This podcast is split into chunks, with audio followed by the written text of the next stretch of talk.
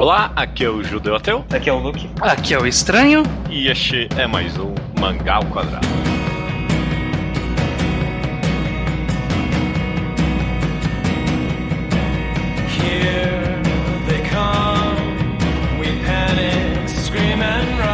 Maravilha, Estranho e Luke, sejam bem-vindos a mais um episódio do Mangá ao Quadrado. Tudo bem com vocês? Tudo bem? Tudo, tudo. Maravilha. Estamos aqui para um quadro clássico do Mangá ao Quadrado, que é o quadro Mangá em Quadrado, correto? Sim. Correto. Talvez o mais clássico dos quadros, porque é o primeiro que é recorrente, foi lá do programa 5, nem tinha esse nome. Pois é, pois é.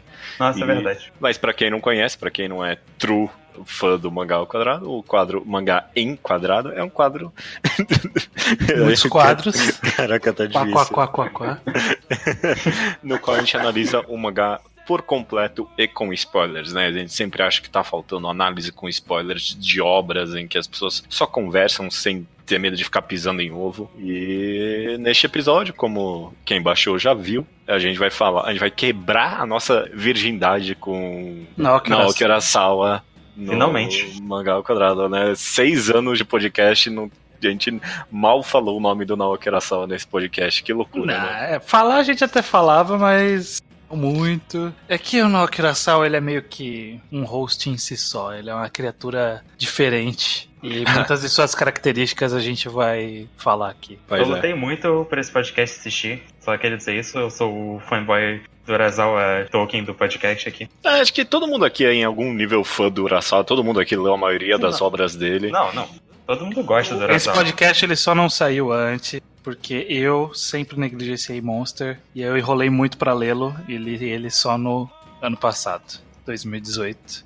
No meu desafio de 365 HQs, porque só assim pra eu dar, uma, dar um estirão, porque eu precisava ler muitos volumes seguidos. Eu falei, vamos lá, vamos lá. Bom, não é só essa desculpa, porque todo mundo aqui leu Twin Century Boys também. Até hoje nada. E até hoje Ah, não. mas aí não, não é, não, não- é que todo mundo tem que reler também, né? Tem que tá, Sim. Não, mas tem é, que tá é- fresco na mente. É engraçado, porque, e de novo, só avisando, deixando bem claro, a qualquer momento podem surgir spoilers de Monsters, de Monster a partir de agora, então se você não leu o mangá, não escute esse podcast, porque Monster é cheio de reviravoltas interessantes, e acho que a gente vai ter bastante críticas ao mangá, mas todo mundo aqui, né, recomenda, eu acho, né, uma boa leitura no final das contas. Sim, Sim, é, é um, é um mangá recomendável no mínimo. no mínimo. Eu, eu coloco muito acima disso, vocês me conhecem. É, mas então, é, é- é interessante, porque eu não sei o quanto relevante a análise ou não de Monster isso, mas a gente tava justamente, eu tava justamente antes de começar o programa comentando aqui com o Luke que, ai caraca, esse, é, é por isso que a gente não teve um podcast de Monster até agora, porque no final das contas, todas as obras do Naoki Urasawa é difícil ter, tipo, um podcast de uma hora ou uma hora e meia dessas obras dele, até Monster, que é até mais curto do que 10th Century Boys, por exemplo, ele é tão denso nas informações e o gostoso da obra tá nos detalhes, que é, se, se a gente só falar dos personagens, a gente vai perder um monte de personagens, se a gente só falar do plot, a gente vai perder um monte de plots e não vai conseguir falar dos pequenos detalhes que a gente gosta, né? É- é- eu, eu acho que é sim de Monster uma obra difícil de, de fazer uma review, por assim dizer. Uhum. Uhum. Você está dizendo que o Naoki Urasawa é um autor que funciona melhor no reenquadrado, é isso? Não, é, Pior que eu não sei, porque eu não sei também. É. ao mesmo tempo fica difícil. É tudo tão interconectadinho, né? Que você não tem como falar de quatro volumes tão. de uma vez só tão bem, né? Fica um pouco complicado ao mesmo tempo. Uhum. Mas é bom, vamos lá, vamos conversar sobre Monster e como tradição do Enquadrado. Eu gosto de sempre de saber a história de todo mundo com esse mangá. Começa aí você, estranho, você já falou um pouquinho que não tinha lido até agora, mas eu sei que você é fã do Naoki Urasawa, porque você demorou tanto pra ler Monster. É, Eu acho que foi que eu não. Existem aquelas obras que se você não leu na hora certa, está tarde demais pra você se dedicar a isso, sabe? Uhum. Que nem qualquer qualquer Battle Shonen longo. Você não leu no, no auge de empolgação, agora eu não vou pegar pra ler, sei lá, Hokuto no Ken, sabe? Essa altura da minha vida. sim, sim. É, tipo, Bom, Passou, passou da. Se eu fosse lá no comecinho eu tivesse me empolgado, eu teria lido. Então, Century Boys calhou de eu ter, de eu ter lido no- na época que eu tava empolgado, porque ele tinha no, no famoso Scanlator já falecido há muitos, muitas décadas, Silence. Lembra do Scanlator brasileiro? ótimo Sim. escalator. Ótimo Sim. escalator. Chegou uma época que eu tava lendo quase tudo que eles faziam. Então, tipo, eu li de Greyman, eu li 23 Boys, que aí foi esse caso, eu li Death Note, enfim. Tudo que tava saindo lá eu lia. E Monster acho que não tinha na época, eu não sei. Eu, eu Trade Boys eu sei que eu li de lá. Monster eu não li nessa época, e aí o tempo foi passando e, tipo, sempre foi, ó, oh, Monster é legal. E eu, ah, é legal, tem que ler um dia então. E aí, como foi adiando, adiando, adiando, em algum momento só ficou tarde demais para ler. É. Mas agora eu li, agora eu li, está lido. É, finalmente lido. Li, lido está. E você, Luke, você leu Nossa, faz tempo? Eu não faz tanto tempo assim, eu li do começo até o final, foi quando começou a sair no Brasil pela segunda vez, pela Panini. Ah, é, acho que foi em 2014 que eu terminei o mangá. Uhum. Eu, eu, não, eu não li tudo é, pela Panini, eu li até tipo volume X, acho que é o 5, só, e aí eu não consegui, eu perdi alguns volumes e eu pensei, ah, foda-se, eu não vou conseguir comprar os volumes de volta e eu li online o resto. Mas eu, eu comecei muitos anos antes disso pelo anime de Monster. Eu tinha, já conhecia um pouco da história, acho que eu vi uns 10 episódios. Que é, era uma época que eu ainda não era tão só pessoa dos mangás como eu sou hoje. Comecei pelo anime, achei, porra, muito bom. E só que nunca terminei. E eu não sei se eu cheguei a tentar ler o mangá naquela época. Pode ter acontecido, mas eu não lembro. Mas eu come... quando eu fui pra frente mesmo foi quando saiu no Brasil e eu já tinha lido e adorado Tem Century Boys, eu pensei, porra, é agora. Eu lembro de ver um pouquinho do anime e achar que ele é enrolado. Que ele não capturou o frenesi do Urasawa. É, bom, isso faz muito tempo. Eu lembro que eu gostava, tipo, da abertura e da um pouco da atmosfera, achava. Ok. Enfim, eu, eu aqui eu concordo com o estranho que Monster é um daqueles mangás que você tem que ler na época certa e eu li ele na época certa, que é que foi da transição dos shonens pro seinen, né? Monster e Tensei Boys, aqueles mangás que todo mundo falava que ah, esse, esse, isso aqui é coisa, isso aqui é mangá de adulto, né? Mas eu, eu, eu li na verdade, não foi nem online o começo do Tensei Boys, eu li na eu, eu li a versão da Conrad, aquela é bem antiga, era uma capa preta, mas depois eu terminei online e eu reli quando saiu aqui na Panini e eu reli sei lá, quantas vezes eu já reli esse mangá para esse podcast. E eu sempre uhum. gosto, eu sempre gosto de reler ele, sempre me surpreendo. Maravilha. Eu definitivamente vou querer estruturar esse podcast conversando dos personagens principais. Acho que, acho que a gente consegue pensar pelo menos em cinco principais aqui. A gente, se a gente conversar sobre eles, a gente vai conversar sobre o mangá como um todo. Hum. Mas antes de partir para esses personagens, eu queria que a gente conversasse de forma mais abrangente, um pouco, pelo menos, para não, não, perder uhum. o feeling geral do mangá. Sobre estrutura. Uhum. Uhum. É, e, e, talvez a gente acabe comentando de personagens, esse tipo de coisa.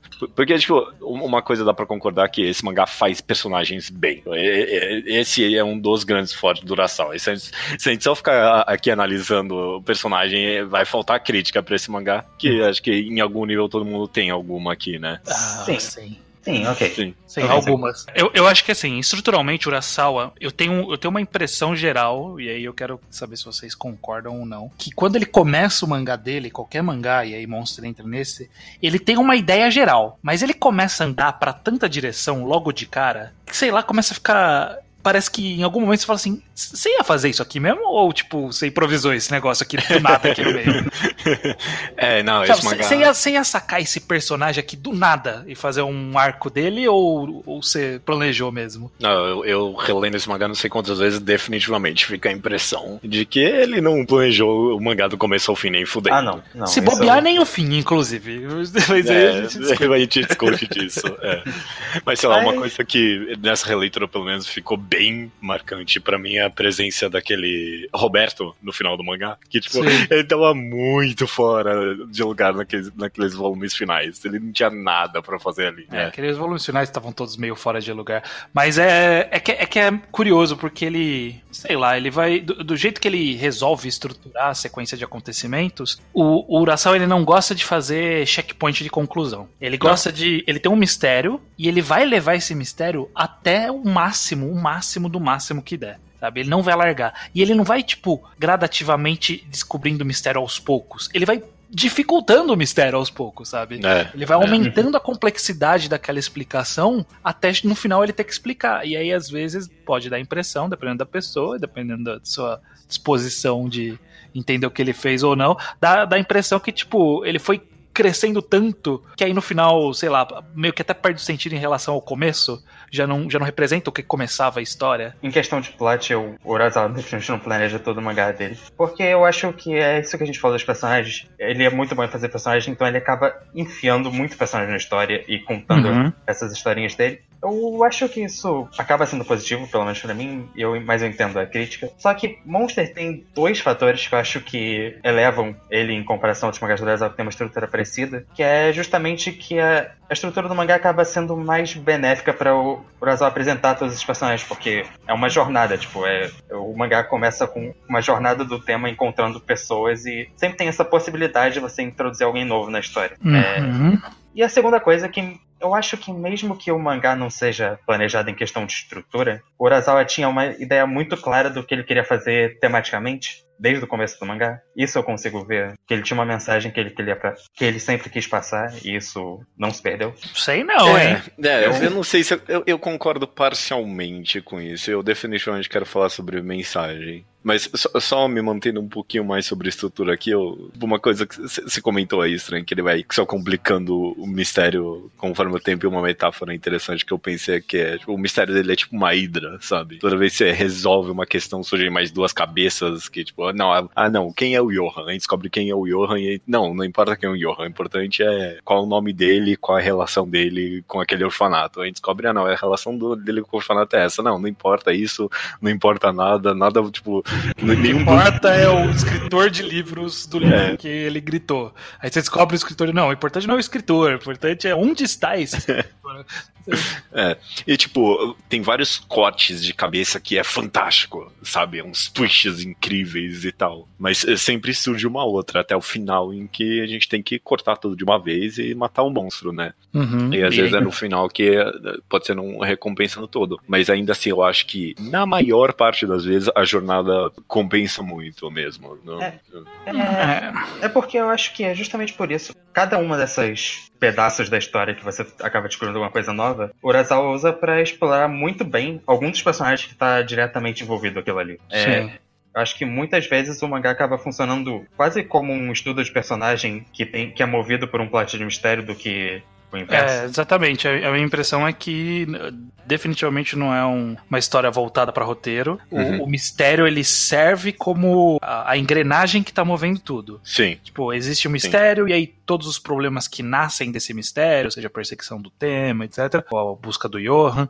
tudo isso move a história, mas o objetivo dessa história estar se movendo é para aparecer personagens e introduzir a, arcos de, de acontecimentos desses personagens. Uhum. E, Não, e, e, inclusive, até por isso que eu, que eu tenho minhas dúvidas quanto à mensagem, porque eu, eu acabo tendo a impressão que ele tá muito menos endereçado para mensagem e muito mais endereçado para eu quero construir esse personagem, ele ser interessante e eu, eu te entregar esse personagem, sabe? Eu quero entregar para você um personagem legal aqui. É, é, que eu vou defender que eu acho que todas essas histórias de personagem têm uma certa commonality de tema. Eu não sei se é, não sei, não sei se ele tá tipo tentando fazer provar alguma coisa para natureza humana, sobre a natureza humana, sobre personalidade, sobre escolhas, sabe? Eu acho que é muito menos isso e muito sobre os próprios personagens em si, porque são situações ele faz questão inclusive. Os personagens que ele coloca, eles estão numa situações tão específicas que é muito difícil. Não, não, eu, não. Eu, pelo menos alguma mensagem comum Bom, vamos conversar, vamos conversar é, sobre okay. mensagem. Então, é, é tem mais coisas que eu quero falar de estrutura, mas vamos tirar esse, esse negócio da, do caminho que tá atrapalhando. é, Luke, para você, eu, eu, eu, tenho aqui para mim pelo menos uma ideia de mensagem grande que Monster quer passar. Qual, qual é a sua? Vamos ver se, mim, se iguala. É, Monster tem sempre, clara, é, sempre claramente quer discutir o valor da vida humana e o quão uma pessoa pode chegar ao ponto de se redimir, que é sempre possível uma redenção. É, não é a mesma, não.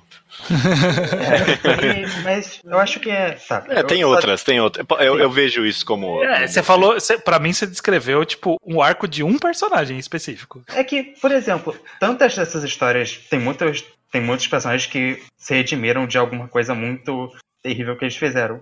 Mas assim, na maior parte das vezes, essa coisa terrível foi exatamente matar alguém. E como que a pessoa lida com ela ter matado alguém, por mais que ela tenha uma motivação muito clara, e ainda assim, apesar de tudo, ela ainda merece essa redenção, Uhum. ao mesmo tempo que esse foi o problema. Esse sempre é o problema. É sempre uma discussão sobre tirar a vida de outra pessoa. O mangá começa assim. Uma- é a decisão do tema de salvar o Johan ou não. É, a sua mensagem faz mais sentido que a minha. A minha mensagem grande do mangá. É, é, por muito tempo eu pensava que a mensagem grande do mangá era trabalho. Tipo, pra mim, quase todos os personagens desse mangá. E, claro, tem exceções, mas meio que a força motriz e sempre o grande. a grande redenção deles sempre vem por meio do trabalho que eles exercem, o, o- o exercício na sociedade mesmo, sabe? Então, o, o tema, todo o negócio dele é que ele é um médico, tem um advogado, tem um jornalista, tem um detetive. Então, tipo, pra mim, nessa releitura eu, eu expando, eu, eu consigo expandir isso um pouquinho mais pra motivos pra viver, no geral, sabe? Motivos pra continuar vivendo no mundo sem Deus. É, Sem Deus é que tô, eu tô colocando aqui, né? Não, Mas a ideia de motivo pra continuar vivendo no mundo que não te entrega motivos pra viver, né? Então, Eu, eu definitivamente consigo ver isso também. Eu acho que você. É, eu consigo ver isso como, como tema, não como mensagem, sabe? Eu, eu realmente acho que Monster, ele não tá tentando provar pontos, sabe? Ele não tá tentando discorrer muito profundamente sobre uma mensagem complexa. Eu acho Não que ele sei tá se muito contando uma história. Eu acho que ele tá É, contando uma bom. história com temática, sabe? Tipo, essa história contém temáticas.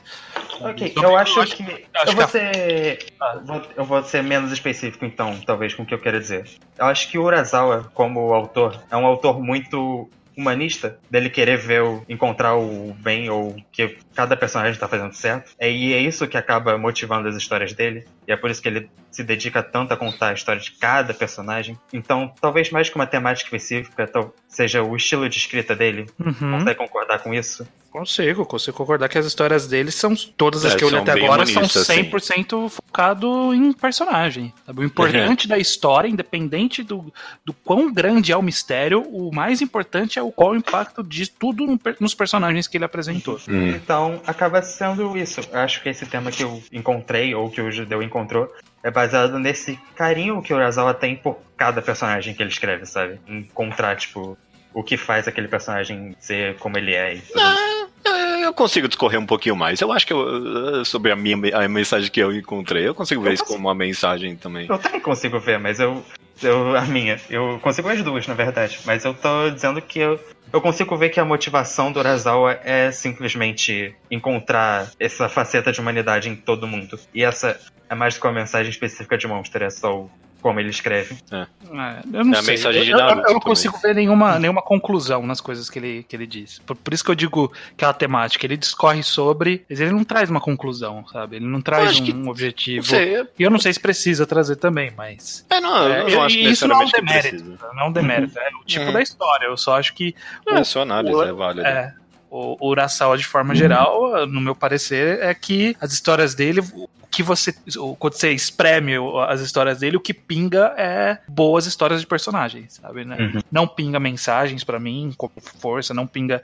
O mistério é até interessante, mas ele sempre é meio problemático também, um pouco, porque por conta dessa questão de ser hidra e sempre o escopo cresce muito e eu acho que às vezes cresce até demais do que a história precisava. Isso eu acho que não pinga quando você espreme. O que eu acho que espreme é personagem, é tipo, espremeu, cai personagem, é isso aí que você vai ter do personagem. Você torcer bastante, aí cai um mistério. Você espremer bastante, talvez uma mensagenzinha. É, não sei, na minha releitura eu pensei bastante nesse sentido de encontrar um objetivo na vida, todo mundo, sabe? Essa é uma mensagem recorrente pra mim, pra todos os personagens. E, e casa pra mim muito com a ideia justamente do Johan como vilão, porque pra mim o grande poder dele no final das contas é que ele é um grande estrategista, é claro, mas também o que dá medo nele em todo mundo é que ele tem essa habilidade de convencer todo mundo a desistir da vida, né? Sim. Em poucas palavras, ele consegue convencer as pessoas a cometer suicídio, porque ele convence as pessoas que a vida não tem motivo. E a ideia de que todos os personagens no final tentam, de sua forma, encontrar um motivo pra continuar vivendo é o grande tchan pra mim da história. Por isso que eu falei que eu acho que encaixa o que você pegou e o que eu peguei, porque o tema tá sem. Em muitos momentos ele encontra um personagem dá razões a ele de continuar vivendo. E, tipo, encontrar valor na, na vida da pessoa, enquanto Johan Johan quer tirar, inclusive dele mesmo. É. é. assim que a história termina, né? Ele quer que o tema mate ele para provar essa visão niilista dele, é. que é, é, o conflito final. Não é também, sei lá, é, é, é interessante, mano, se, se, tem uma coisa sobre a mensagem que eu tendo a concordar com isso também, é que não é muito profundo também. Não.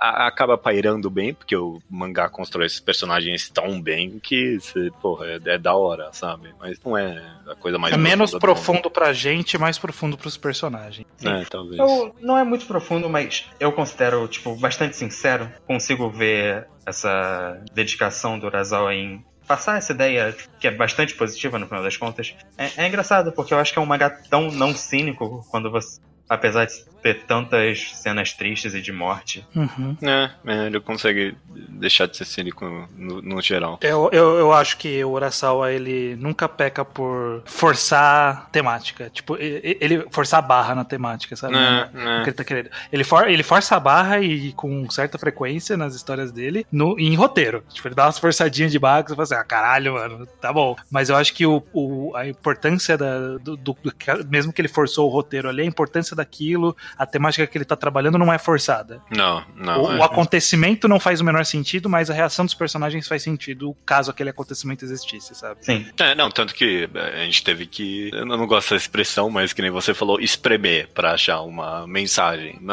No sentido de que a gente teve que analisar o mangá, porque de fato em nenhum momento ele vira e fala: Não, detetive, você tem que sempre encontrar um sentido pra vida, a vida vale muito a pena. Uhum. Voltando agora um pouquinho então só pra estrutura, porque é algo interessante talvez a grande problemática da, da gente com o mangá. Uhum. E eu concordo com vocês, falou várias vezes agora já que o mangá às vezes vai expandindo demais. E eu acho que isso é um problema também. Mas tem o micro, tem o grande e tem o meio também na estrutura dessa história. Então tem o micro, que é os personagens, tem o grande, que é o grande plot, e tem o meio, que é esses arcos, né? Isoladamente, todos os arcos são meio que uns arcos de começo, meio e fim, com um mistério ali. E, e para mim, sei lá, você vê todo o arco que é o negócio lá do Johan travestido. Você pegar só aquele arco fechado, é fantástico, cara. O primeiro volume fechado inteiro do mangá é fantástico, sabe? Para mim, se você separar esse mangá em arcos, grandes arcos, são grandes arcos fechados muito bons. Vocês tendem a concordar com isso? Eu, assim, eu, eu, eu achei que pela sua descrição ia ser exatamente o oposto. É, você ia falar é. que o macro é legal, que o micro é legal e que o médio é meio. Hum, sei lá. Sério? Não, meu é, problema não, é com o tipo, macro. É o meu. É? Olha que eu já vou. Eu adoro esse mangá muito mais que vocês, eu acho. Mas o meu maior problema é justamente o lore maior de Monster, sabe? É, Toda é. essa coisa do da mansão, do das, dos gêmeos, lá em o que, que aconteceu com eles e tudo mais que o tema tem que descobrir. Essa parte do passado dos gêmeos e o que, que eles fizeram eu acho que o Urasawa se, tipo, se importa um pouco demais quando. e demora um pouco demais para contar algo que não é tão interessante assim. Enquanto esses arcos, eu acho que todos eles funcionam, tipo, muito bem. É? Sei lá, pegar o arco só do, do Jeter lá, do, do hum. menininho. Ou, ou, o arco que eles têm que queimar o bairro lá, que tem o prostíbulo e tudo mais. São Sim. pequenos arcos bons. O seu problema é com o médio arco estranho? Eu, eu diria que é. Talvez o, o roteiro, o, o, pensando em estrutura e narrativa, uhum. Uhum. É, é esse. É esses médios objetivos, assim. Eu acho que esses médios objetivos, eles empalidecem em relação aos micro objetivos sabe? E ah. até o, o, macro eu acho menos. Mas, tipo, eu, eu gosto, do, por exemplo, do, do, sei lá, o arco do. Não vou nem pegar o arco do, do, do da peruca aí do, do, do Johan, porque eu, eu, eu, nem lembro exatamente, eu tenho que depois rever aqui onde tá ah, é bom demais. cronologia. Mas, por exemplo, eu gosto do. Tem o, o macro arco, é o tema sendo preso e o tema fugindo. Esse é o macro arco. Eu acho isso ok. Eu,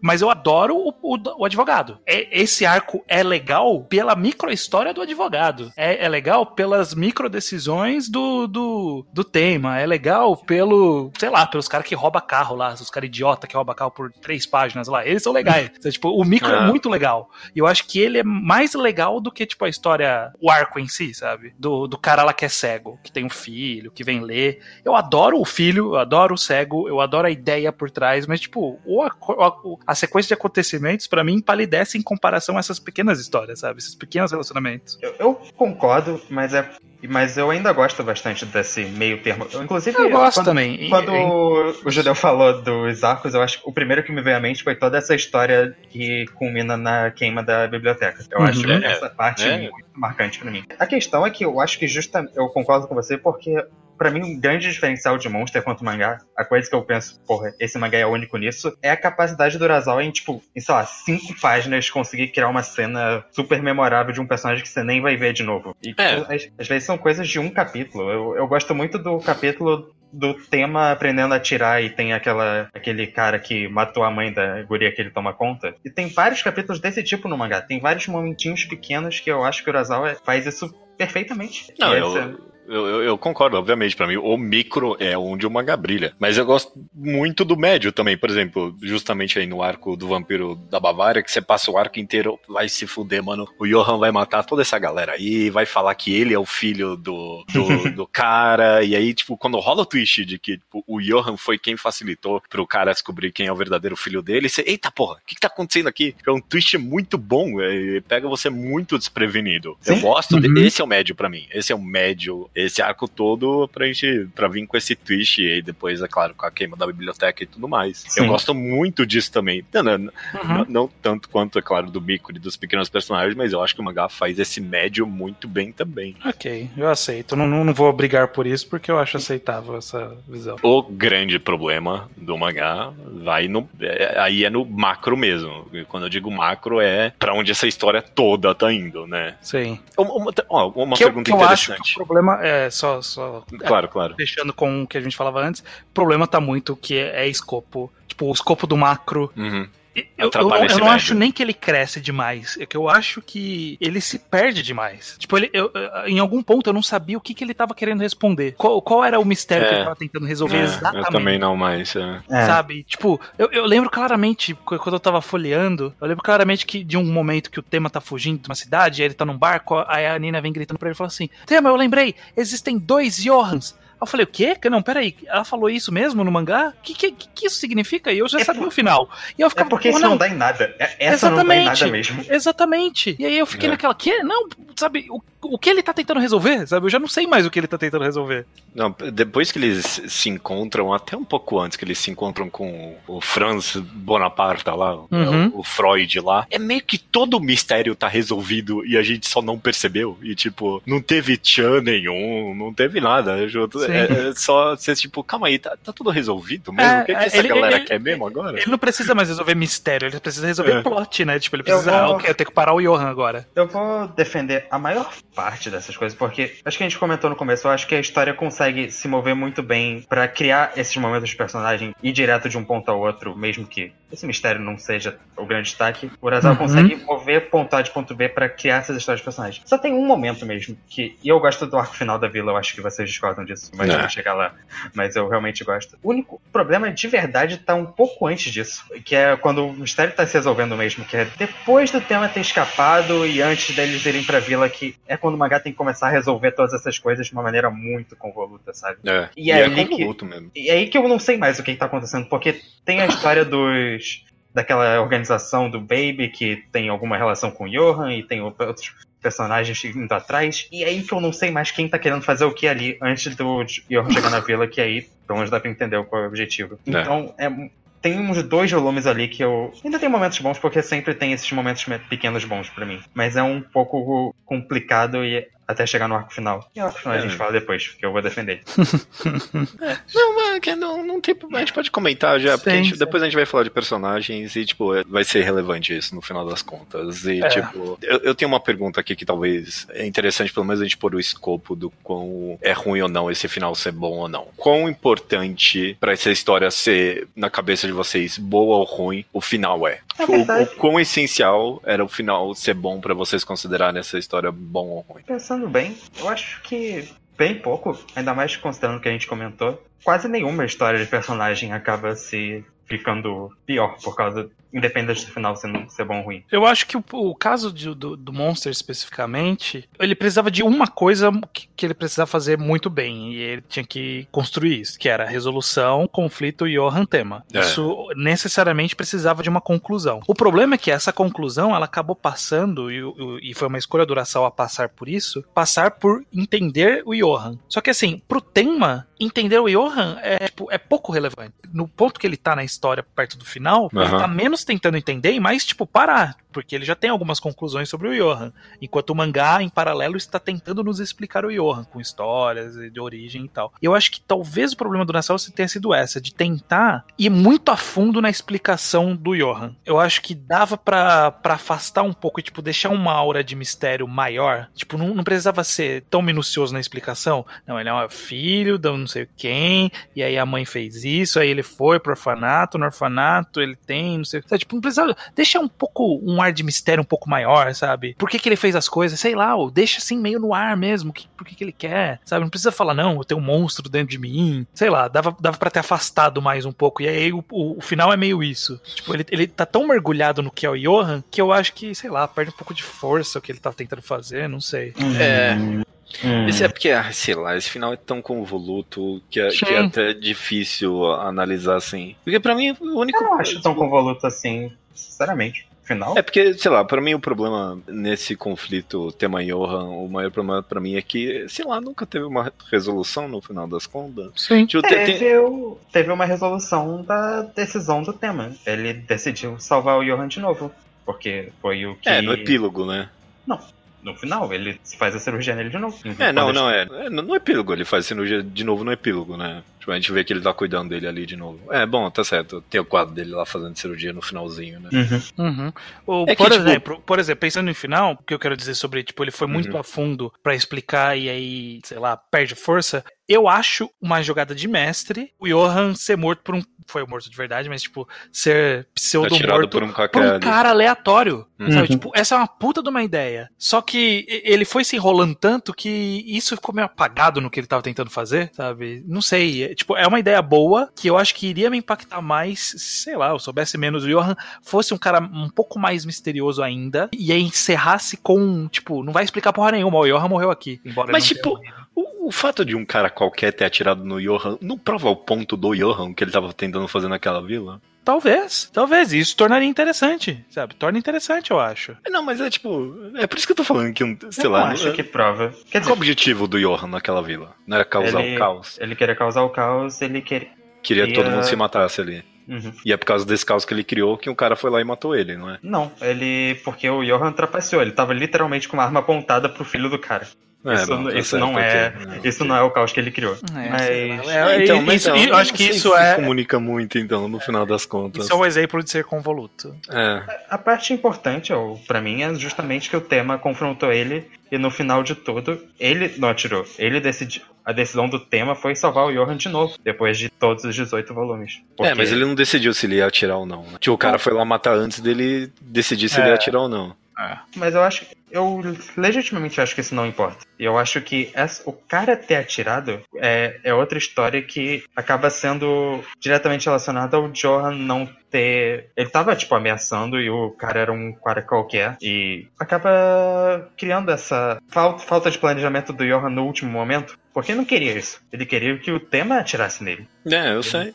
Ele não conseguiu. Mas é por isso que é convoluto pra mim, porque, tipo. É sei lá, não queria entrar tanto nisso, mas por isso que pra mim é, essa vila foi um problema no final das contas, porque parece que era uma outra história paralela que eles quis enfiar nessa resolução final e as mensagens acabaram. É, um, um exemplo que eu acho que. que eu acho que seria. demais. Dava para fazer é, é, essa mesma história da vila, mas tornar ela um pouco mais relevante. Pega aquela turminha que o tema conheceu, que era, tipo, morava um monte de sobrevivente lá, aleatório. Tipo, faz essa zona que ele vai fazer onde essa galera mora. Dá um pouco mais de significado com o resto da história. Parece que, hum. tipo, ele começou a jogar um, um roteiro diferente, começou um arco pra. Tipo, ele tá no meio de um arco para encerrar a história inteira, sabe? É, tipo, é. eu vou começar um novo arco para encerrar a história. Você já tem as, as peças necessárias para encerrar a história, sabe? É, esse é o meu problema maior com essa vila também. Hum, que começou não. algo novo para encerrar a história inteira. Sim, exatamente. Perde um pouco de impacto. Porque, sei lá, dá para trazer um ou outro personagem novo, mas sei lá, trazer uma vila inteira nova, sabe? É. E, eu, eu, não, eu, vou eu discordar, que... porque eu, eu, Tudo bem, eu entendo, mas eu, eu gosto da ideia do Johan Take, porque o Urasawa, se ele criasse algum um personagem que a gente já viu, acho que não funcionaria igualmente, porque o objetivo é mostrar todo esse contexto novo e mostrar como o Johan causaria o caos em algo que a gente não viu ainda. Pra mim, isso é o objetivo. Onde ele causaria o caos em algo que eu aceito como algo que está pacificado. Tipo, a vila daquelas pessoas, amigo, amigos sobreviventes lá, ele era um. Entre eles, eles eram um local pacificado. Se o Johan fizesse um caos ali, aí eu ia falar: caralho, o Johan é foda mesmo. O Johan é o bichão. Agora, pegar uma vila que eu nem conheço, sei lá, vai que todo mundo já era escroto naquela vila. Não sei, não conheço. É que, sei lá, eu, eu, eu não quero vir aqui reescrever o não, mangá. Exatamente. Mas é tipo, o meu problema é esse. O cara começou uma história nova para terminar o mangá. O ideal seria que tudo culminasse pro que a gente tá. É, é uma hidra, sabe? Todas as cabeças tinham que estar tá apontando pra um lugar agora, sabe? E não, e não apontaram. E é por isso que quando a gente descobre quem é o Franz Bonaparte ali, aquele Freud, eu nem sei o que significava mais aquilo, sabe? Eu, é. eu, já, eu já não entendia qual que era, o que era importante nisso, sabe? É que tudo que o Johan faz pra essa combina tanto com todas as ideias que a gente teve nele no mangá até então. Essa, esse conceito dele querer ver caos como se fosse uma, tipo, vilazinha de formigas.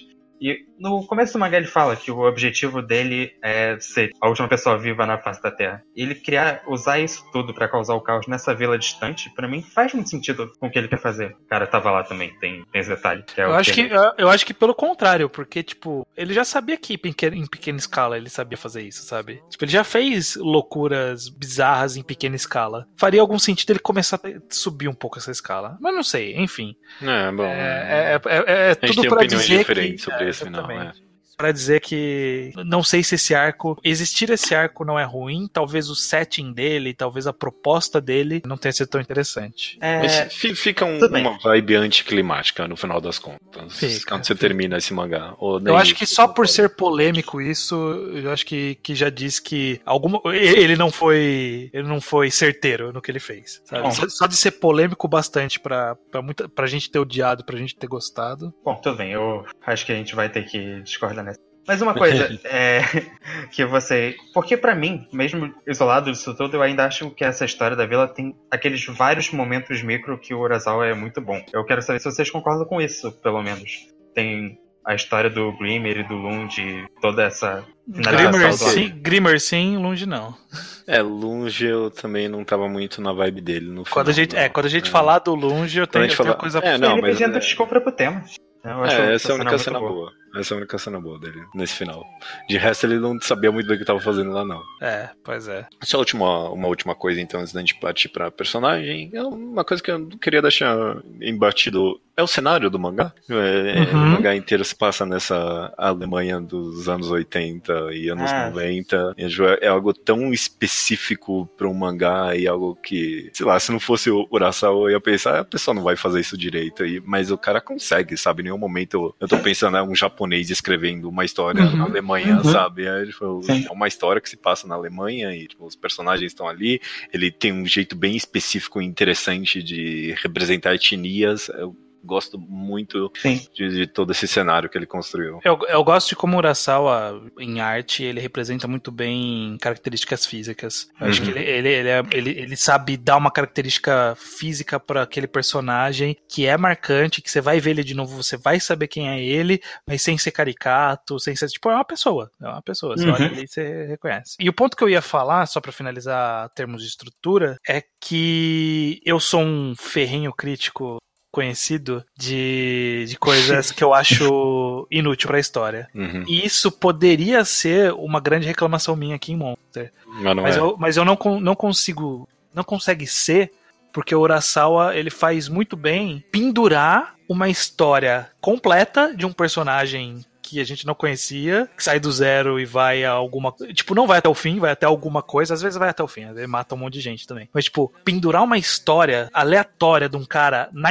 no, na história e funcionar, tipo, não parecer forçado, parece uhum. realmente que foi um, um, período que cruzou ali o, o, o, nosso enredo com a história dessa pessoa e aí eles se separaram, sabe? Eu acho, eu acho que ele faz isso com uma maestria, maestria muito boa. Os fillers são as melhores partes desse mangá. São, hum. são, são, excelentes partes. Os meus os personagens que eu mais gostei são personagens que, tipo, entrava e saía, entrava e saía. Uhum. Os personagens que eu acho mais interessantes. Sim. De logo no é. comecinho, por exemplo, sei lá, o, o cara que é o, o ex-militar ali, que tem a menininha que Sim. mora com ele. Porra, que personagem da hora incrível, sabe? A história dele. Sim, é. a história do cara que ele era policial e aí o problema com o alcoolismo, separado da esposa. Puta história porra, desse cara, porra, mano. é bom pra caralho. Puta Não, história essa, boa essa, do caralho. Essa, inclusive, pra mim é a minha parte favorita do mangá inteiro. Essa morte me doeu e eu conheci é. o cara um, um, volume, sei lá. É. Pois é. Não, é. é. impressionante isso. E vende tão bem o personagem do Johan, né? Porque a gente tipo, viu, uma, viu esse volume inteiro, o cara lutando, sabe, contra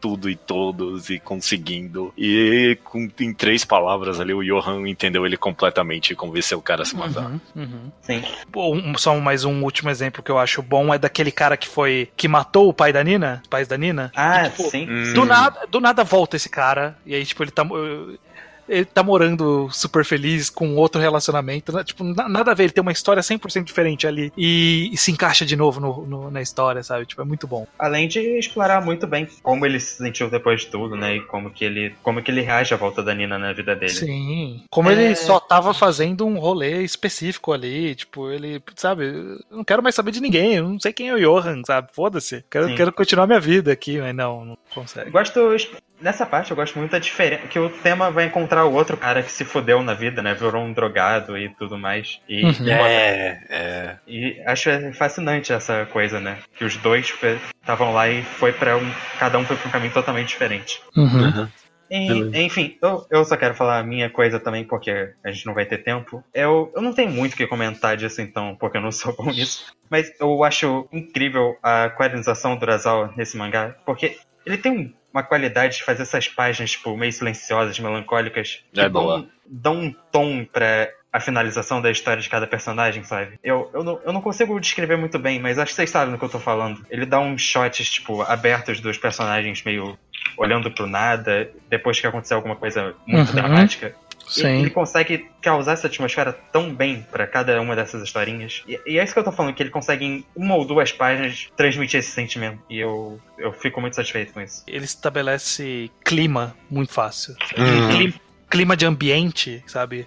Como, como tá essa situação? O que ela representa? É um momento de descontração, é um momento melancólico, é um momento triste, é um momento alegre. Tipo, é muito. Você pega muito fácil, sem ser forçado, sabe? Sim. Sim. Ninguém, ninguém precisa falar, eu estou muito feliz para você ver, ó, essa pessoa está feliz, sabe? Ah, eu lembrei de outra coisa, desculpa. Hoje deu falar do setting de, é, de Monster, e outro detalhe importante é que eu acho fascinante também, como além da parte geográfica, o Urasawa usa a questão política do contexto de é, fechamento do aberta do queda do muro de Berlim e tudo mais e é muito relevante para toda a história e é bem detalhado em como isso está influenciando todo naquele, naquela, naquele contexto. Tem tipo os não nazistas, tem a pessoa do, dos ex-governos socialistas, tem os líderes de governo, da, de finanças e é tudo relevante para como que aquela história pode funcionar naquele, naquele ponto do mundo. Uhum. Uhum. É, todo todo negócio do Grimmer lá é que ele era um ex-espião, né? Uhum. O, o, setting na Alemanha não tá ali só por. Ah, é daorinha, sabe? Faz parte constante da história, assim. Faz, faz parte constante e faz parte elegantemente da história. Uhum, uhum. Sim, tipo, sim. Não, não, não se sobrepõe ao, ao enredo. Ele complementa o enredo. Acho isso importante. É, beleza, vamos falar de personagens agora então. A gente, pelo menos aqui, pensei em cinco e a gente, se vocês quiserem adicionar mais um no final, de, a gente pode comentar. Fala também. aí quem são os cinco só para dar o check aqui na minha listinha. É, do, do menos pro mais importante: Grimmer, Longe, Nina, Johan e Tema. Beleza. É. Era isso mesmo que você tinha pensado? Mais ou menos, é.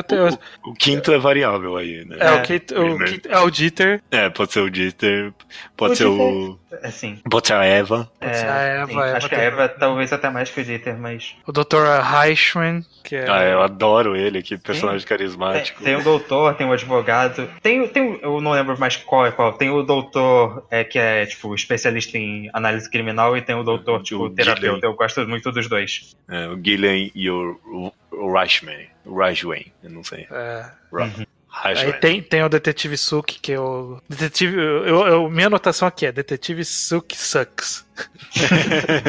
é, e você tem razão. É, mas vamos lá, então vamos, vamos, vamos, vamos. Vamos começar pelo do, do menos por mais importante, então, com o Grimmer. Então vamos inverter essa ordem, porque o mais importante é o Grimmer. Nossa, Se o cara conseguiu fazer um personagem que eu olho e falo assim, porra, parabéns, cara.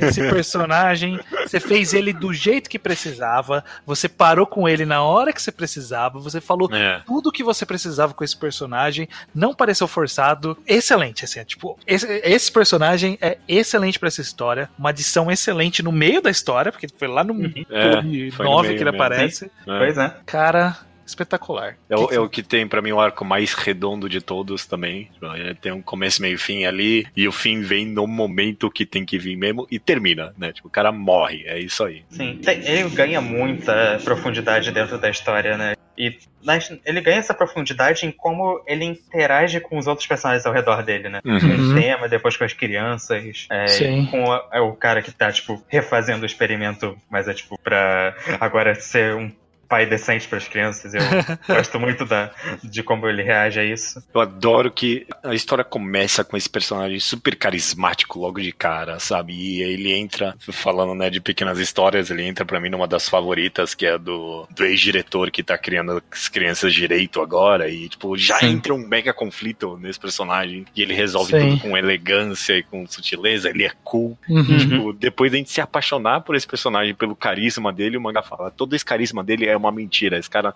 não sabe sentir mais nada. Porra, vai foder, isso é muito da hora. Sim, Magnífico Steiner. É. E no, e no final, eu, eu, eu acho a cena final dele, tipo, incrível, que ele fala que tá, tipo, triste e é porque. Ele não tá triste porque ele tá morrendo, ele tá triste porque o, ele conseguiu sentir tristeza pela morte do filho dele. Isso me É. pegou de jeito. É, Realmente me pegou de jeito. O que eu acho interessante nisso que a gente falou sobre construção de clima, né, do, de atmosfera do, do Urasawa, o quão isso funciona de uma forma, assim, incrível pro Grimmer, que é, quando a gente vê ele, ele parece que é só esse cara que é meio bobalhão, né, esse, esse sorriso meio normal, É. tipo, de sorriso fácil. Quando você entende, quando ele explica o- os motivos dele, tipo, é exatamente o mesmo desenho. Ele literalmente está desenhando o mesmo rosto. E É. ele Sim. tem 100% de outra mensagem. É. Uhum. O exato mesmo rosto de personagem. Isso é muito bom. É. Inclusive, você comentou do, do- da morte do filho dele, e eu. É porque assim, eu. Eu, eu comparei esse mangá um pouquinho com o Naruto, e tipo. Por zero motivos. Mas é porque se tem uma coisa em comum entre os dois é que um, um tiquinho de excesso de flashback demais. Todo maldito personagem tem um flashback. Eu adoro que em nenhum momento ele tem uma cena dele olhando pro cadáver do filho e sei lá, alguma coisa, e nada acontecendo. Ele só fala, tipo, meu filho morreu e eu não consegui sentir nada. Em nenhum momento tem um flashback dessa cena acontecendo. Ele só, ele só comunica isso pra gente. A gente entende o personagem por isso. Eu gosto muito que esse flashback dele nunca foi mostrado. E poderia ter Uhum. mais disso nesse mangá, eu acho. No caso dele, funciona tão bem, né? Já que a ideia é justamente que ele não sente as emoções e tudo. E é muito bom também porque a gente sabe essa história dele, a gente sabe que ele foi do orfanato. E quando a gente descobre isso, cria todo outro contexto em como ele reage àquelas crianças, né? Como ele traz as crianças que ele encontra. É. Aquela criança que o Johan manda pro, tipo, pra vila lá das prostitutas e como ele fala pra ele continuar vivendo. Ganha tudo muita força quando a gente sabe a história do Green. É bom demais. É bom demais, cara. Além É, dele ser, tipo, um personagem super divertido, tipo, ver falando mesmo. Nesse nível. É, Ele é. é, ele é super divertido. A introdução dele é uma das melhores desse mangá, ele encontrando o tema. É, no trem, né? Ele é Uhum. muito bom. Ele adiciona. Esse negócio dele ser espião adiciona muito pro negócio. pro thriller, né? Do, do, do Uhum. mangá. Né? Tipo, dele tá sempre fugindo, ele tem sempre as sacadas. A cena dele sendo torturada é boa demais também. Dele sendo Nossa, torturado. tortura com, com, com trim de cortar a unha. unha, vai se fuder. É. Tortura filho da puta. Esse, esse cara é bom, esse cara é bom. Excelente personagem. Esse é irreprimir a participação dele na história. É bom mesmo. É, você tem um outro que é um bom personagem também, mas que não, não tem mas esse. Reprimível. Mais reprimível. é o Inspetor Lunge, uhum. que é um bom personagem, mas é, eu, não eu soube acho... onde terminar com ele. Exatamente. Eu acho que ele, ele criou esse personagem, amarrou ele na história de uma forma muito boa, uhum. deu profundidade para ele com o relacionamento da, da mulher com a filha, e ele sempre dá uma salpicada nisso de vez em quando, né? Mais pra frente a filha manda alguma coisa para ele, e aí ele ignora, e mais pra frente ele nem, nem me chamam mais, sabe? Tipo, tem uma, tem uma evolução interessante. Sim. Só que eu acho que aí o Urasawa falou: caralho, o que, que eu vou fazer com esse cara agora? Tipo, qual que é a conclusão desse personagem? Como, como eu, eu amarro ele na disputa do tema com o Johan para funcionar? E eu acho que ele não conseguiu. Não conseguiu fazer isso. Eu acho que ele não conseguiu tão perfeitamente quanto o Grimmer, mas eu vou defender que ele passou por uma mudança graças a essa história toda ele tem um momento que ele tá só obcecado com um tema, mas ele acaba no final, até por causa do encontro com o Grimmer e tudo mais, ele participa daquela. de ajudar aquela vila, ele meio que volta a, um, a uma dedicação mais humanitária da coisa e não só se preocupando em caçar um assassino, sabe? Ele vira um detetive mais. mais. Então, é justamente porque eu, eu não vejo é, isso acontecer então, mas é, é de forma forma natural. É, ele descobriu é que... que... ele estava errado com o tema, né? E foi tão. Foi uma parte tão importante, era tudo que ele estava vivendo. E eu acho que ele percebeu isso. E ele, ele eu... viu é porque, que tudo assim, que o tema estava fazendo era real. Eu, eu concordo, eu só não vi ele percebendo. A história só me falou que em algum momento ele, tipo, ele, ah, beleza, agora o tema é um cara ok. Foi, foi muito um estalo, eu acho que não. Esse, do jeito que tava construído, não dava pra ser um estalo. Tinha que ser um processo, eu acho. e até, tipo, dois volumes antes, ele ainda tá falando, não, o tema é, tem duas. Não existe o Johan, é sua mente, cara. Não, então, eu tipo, acho que no final ele já tava. Ele falava que negócio da, das férias dele, mas ele tava, tipo, pra mim, eu sempre sempre interpretei como ele tava meio que não mentindo para ele mesmo, mas ele tava só não verbalizando ainda, porque quando ele quando o tema foi preso, ele meio que dá uma dica para ele. É, não, é, nesse momento ele já sabia que não era que o tema era inocente. É, mas ainda não, ele, ele, sabia que, que o Johan existia, mas ainda ele tava naquela, não é, mas o tema ainda eu tenho que pegar o tema ainda. É, Sim, mas ele já tinha, ele já tinha mudado o ponto de vista dele. Só que ele ainda tava, ele ainda tinha que meio que ofuscar isso na... Porque não, ele, por exemplo, ele mantinha aquela ideia, ah não, eu não tô fazendo meu trabalho, eu tô de férias porque eu tô fazendo algo diferente do que eu tava fazendo antes. Eu tenho que justificar isso para mim mesmo. E eu acho que eu acho que isso funciona. É porque quando eu paro pra pensar no grande negócio dele, ele se encaixa e desencaixa um pouco na minha mensagem de, tipo, encontrar o objetivo da vida. Porque, tipo, desde o começo ele parece o personagem que mais sabe, sabe, qual é o sentido da vida dele, que é ser o detetive, sabe? Ele é o uhum. cara que é a profissão dele, a vocação dele é a vida dele, é por isso que ele vive, é por isso que ele respira, e ele vai até, os, até o final para fazer isso. Só que quando ele descobre que o tema, que era a grande obsessão dele, na verdade é inocente, tudo cai por água abaixo. E aí isso se resolve, na verdade, só no epílogo, quando a gente descobre que ele largou a a profissão de detetive, foi virar professor é, uhum. é, de policial e agora tá voltando a conversar com a filha dele. Isso é interessante para mim, essa ideia de que ele parou de ser detetive, porque Sim esse era o sentido da vida dele. A ideia final para esse personagem é que você pode encontrar outro sentido depois de achar um. Uhum. O problema disso é, é que nunca é algo muito ativo por parte dele essa mudança. Ele meio que só descobriu que o tema é culpado e aí é no epílogo ali, meio que de canto que revela que ele mudou. É, é meio esquisito. É, é, é meio que parece que ele mudou porque ele não teve opção. É, Sabe, tipo, é. ele, ok, agora que todo mundo sabe que não é o tema, então eu vou ter que desistir de ser obcecado por ele, sabe? Não parece que foi uma conclusão que ele meio que chegou, parece que foi uma conclusão que jogaram ele nela. É, sabe? não é uma mudança interna que veio dele, é, sabe? Exatamente. Dele. Eu acho que é um pouco uma mudança interna, sim, mas eu entendo. Eu ainda acho que funciona, tipo, como um todo, a história dele. Ele é um personagem importante que, no geral, tem ótimos momentos constantemente. Mas eu, eu acho que é só por em comparação, acho que o Glimmer tem de fato uma finalização bem superior. É, é. Um, um, personagem de outra mídia, de, de, de, outra história que, que eu relaciono bastante com o Lund por algum motivo. Sempre que eu penso nele, eu penso também nesse personagem. Ele é o jurado sei lá, 5, 6 do Doze Homens e uma Sentença, o 12 Angry Men, que é o cara ah. que é o de óculos, que ele é metódico. Ah, então, okay. tipo, ele antagoniza o personagem principal na história toda pela, tipo, não por maldade, ele antagoniza porque na metodologia dele é 100% lógico aquilo. E, e enquanto no 12 Angry Men é uma coisa que fala assim, ó, ó, com isso aqui a sua lógica está errada. E o cara fala, pois bem, minha lógica está errada, então você está certo. Eu, eu acredito nisso. E eu acho que faltou esse momento pro Longe, sabe? Tipo, algum momento que alguém falasse isso, ou, ou ele percebesse isso, ele falasse, não, ok, eu estava errado, eu fiz eu calculei errado e vou encarar agora as consequências em relação a isso. Eu não vi isso acontecer e por isso que eu achei barato. Porque ele é um personagem que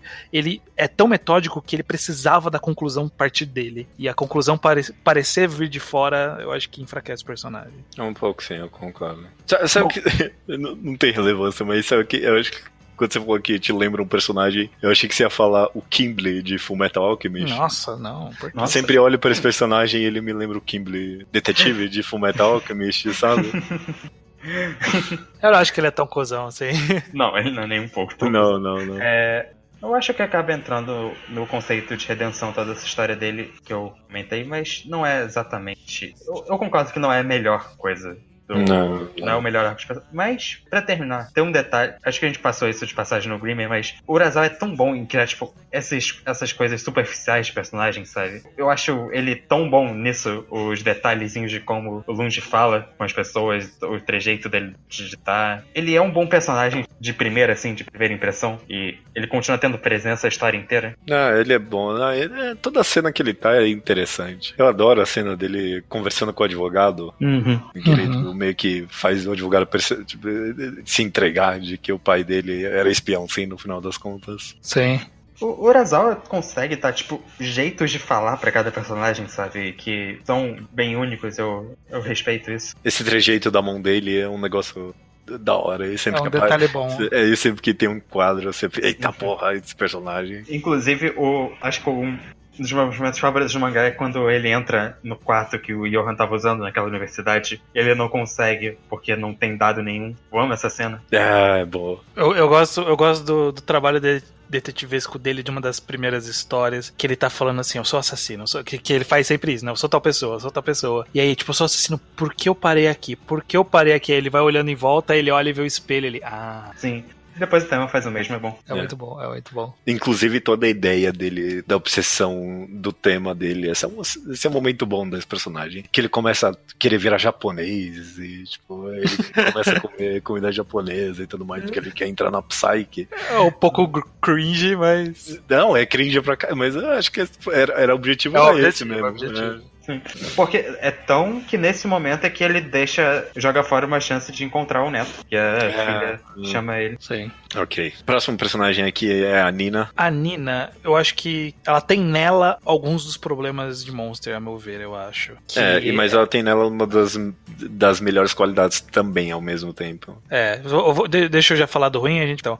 Porque claro. eu, eu acho que ela, ela acaba sendo uma representação da necessidade de construir um mistério muito grande do autor, e aí ele resolve que para ele fazer esse mistério continuar sendo mistério, porque ele não pode nunca revelar nada pra gente, é fazer essa amnésia seletiva. E eu hum. acho que isso é tão é tão barato como é roteiro, barato, uma é. amnésia seletiva, sabe? Tipo, do nada ela lembra um trechinho, só que é só importante para aquele micro avanço do, do plot que teve naquele exato momento. É, e ela vai só lembrando bem convenientemente na hora que, a, que aquelas coisas estão sendo reveladas por outros meios, sabe? Ela vai é, revelando junto. Nunca é ela lembrar de alguma coisa que avança a história. Alguma coisa avança e ela em paralelo está lembrando de alguma coisa que, que encontra lá na frente, sabe? Eu concordo. Inclusive, eu acho que a, a Nina tem um problema que ela tá envolvida demais nesse lore e acaba, tipo, tirando um pouco do personagem dela, porque tem uma momento é. da história que ela fica. só existe meio que para causar esse drama e, tipo, que caralho isso aconteceu?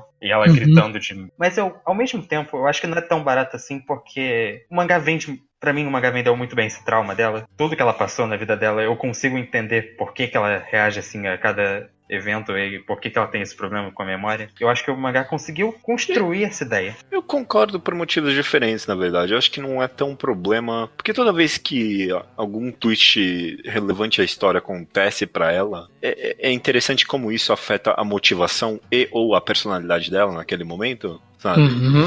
E dessa personagem toda feliz, com uma família, pra uma pessoa que tá disposta a matar todo mundo, pra uma. Até o twist meio que bobo da ideia de que ela que criou o Johan é bom do jeito que modifica ela, porque você sente ali mesmo, tipo, ela tá quase se matando ali porque ela descobre que o Johan existe por causa dela, porque uhum. foram, é, foi é, ela que foi levada por plano do Johan. É fantástico isso, sabe? No jeito que modifica a personagem. Enfim, eu, eu acho que o, como personagem ela é interessante, mas eu acho que na hora que ela precisa servir ao roteiro, ela acaba dando uma arrastada no roteiro. Ela não avança o plot com a força que ela deveria avançar o plot, porque, tipo, ela é tão central. Tipo, algumas coisas tinham que avançar por conta dela. E parece é, que ela acaba não empurrando muito no final é, das contas. É, né? isso que eu falei. Os momentos que ela empurra o plot não é meio por conta dela, é por causa do que ela lembra ou por causa do que aconteceu é, com é, ela. Vocês têm razão. Ela acaba perdendo. O que é uma pena, porque em questão de personalidade, em questão de, tipo, jeito, Sim. ela é um personagem super interessante.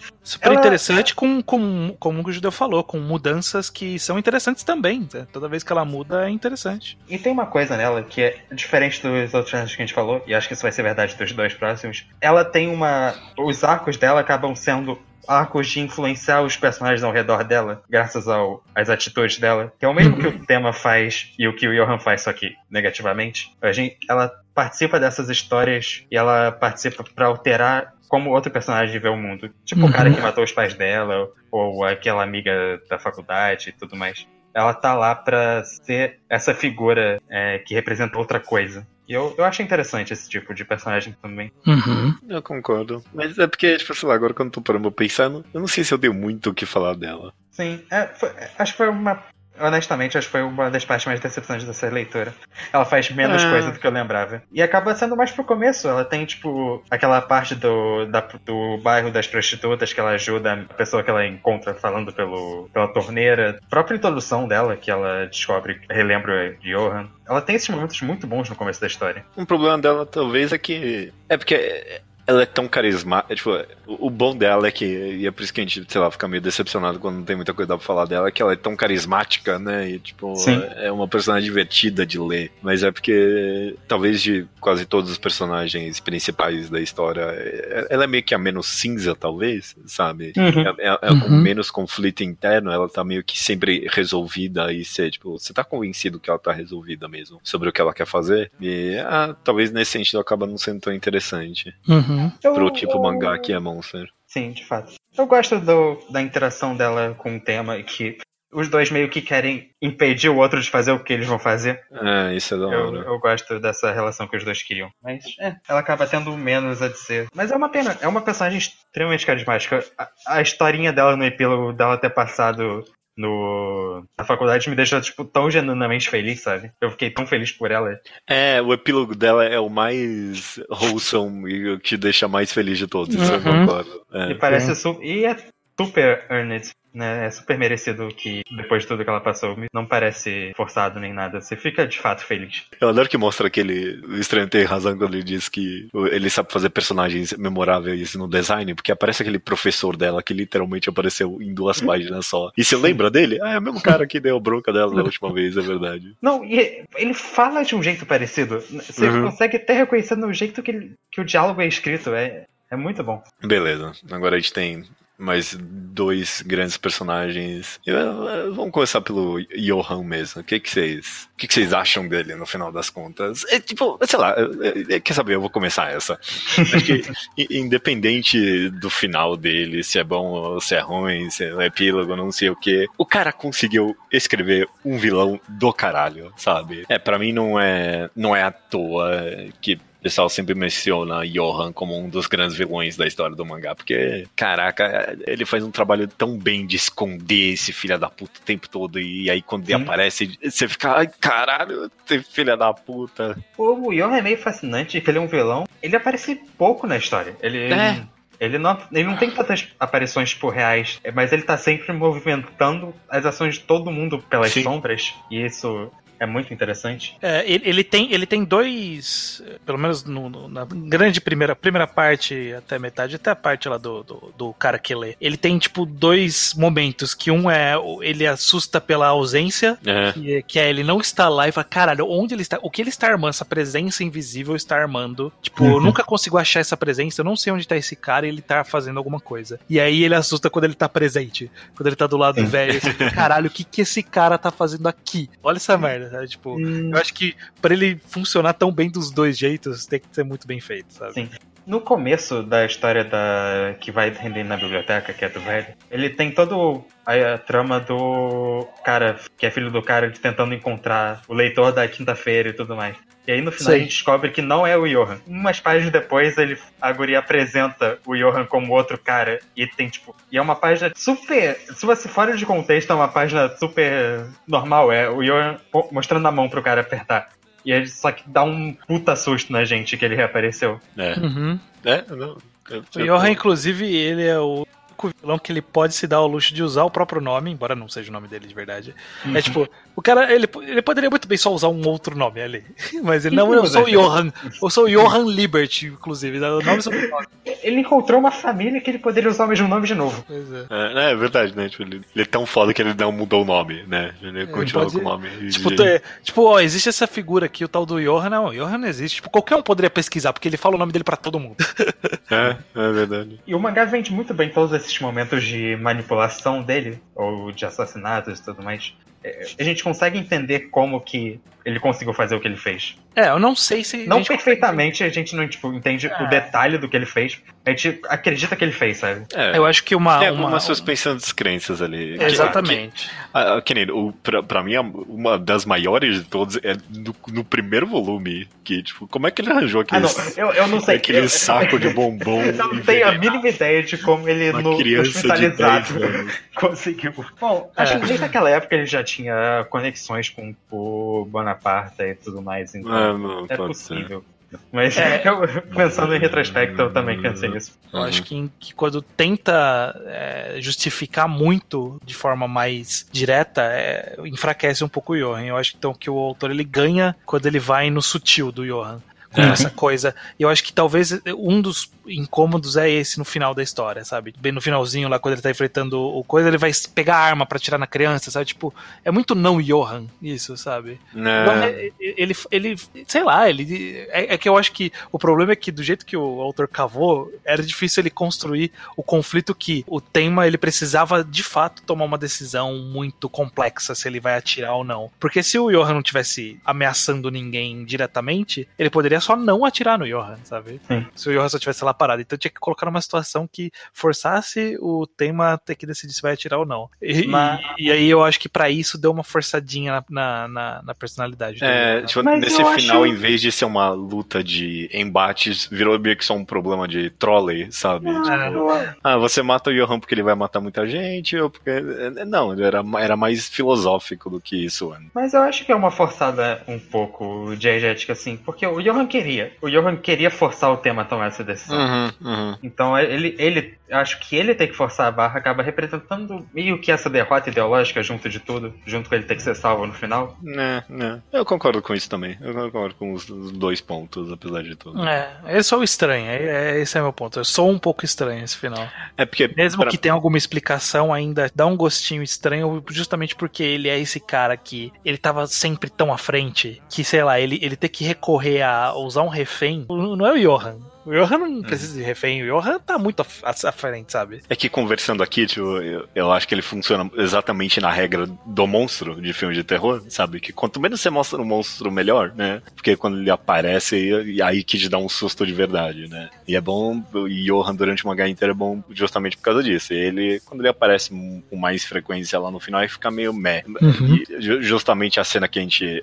elogiou do, do detetive particular lá, dele convencendo o cara, é muito bom quando ele fica acusando ele, o cara vai negando, ele continua. E a última página dessa interação toda é só uma página inteira do Johan dando whisky para ele, que é, que é uma bebida, e corta, sabe? E você uhum. sabe o que aconteceu ali. É, precisa mostrar mais Inclusive, nada. Inclusive, você nem sabe também. Você pode ter é, a teoria que, tipo, o Johan pode ter empurrado. Pode é. ter empurrado, não sei. É esse, é o não saber, sabe? Que, uhum. que torna tão, tão mágico a presença dele. Tem outra coisa que eu acho interessante lendo, relendo o começo do mangá, que uhum. tem vários momentinhos que o Johan age e você meio que consegue ver como se relaciona ao que ele passou antes. Ele tem um momento que ele tá criando aquele mini orfanatozinho e ele tá, tipo, manipulando as crianças e você consegue reconhecer que ele tá refazendo o que ele passou. Ele tem todas essas questões que ele teve uma vida e ele acaba. Quando ele tá manipulando o cara do alcoólico, ele também fala: Ah, não, você tá. Você decidiu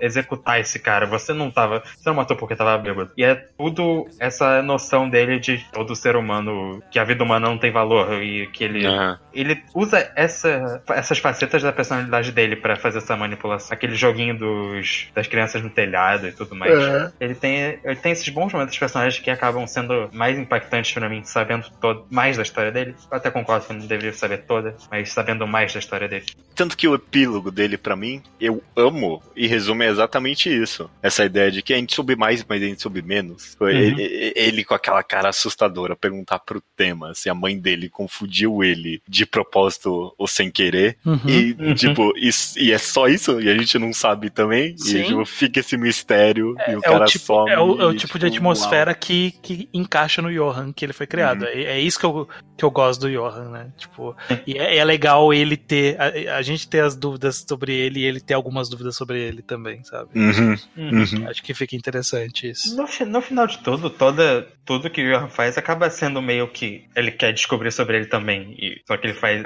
isso dessa maneira totalmente deturpada dele. Ele tá indo atrás das mesmas coisas que a Nina, quase. É, é verdade. Esse epílogo, é. ele enriquece bastante o personagem, apesar de tudo, pra mim. Uhum. E, Embora e é sempre bem... tenha suspensão de descrença. Porque o Johan sempre tem isso, né?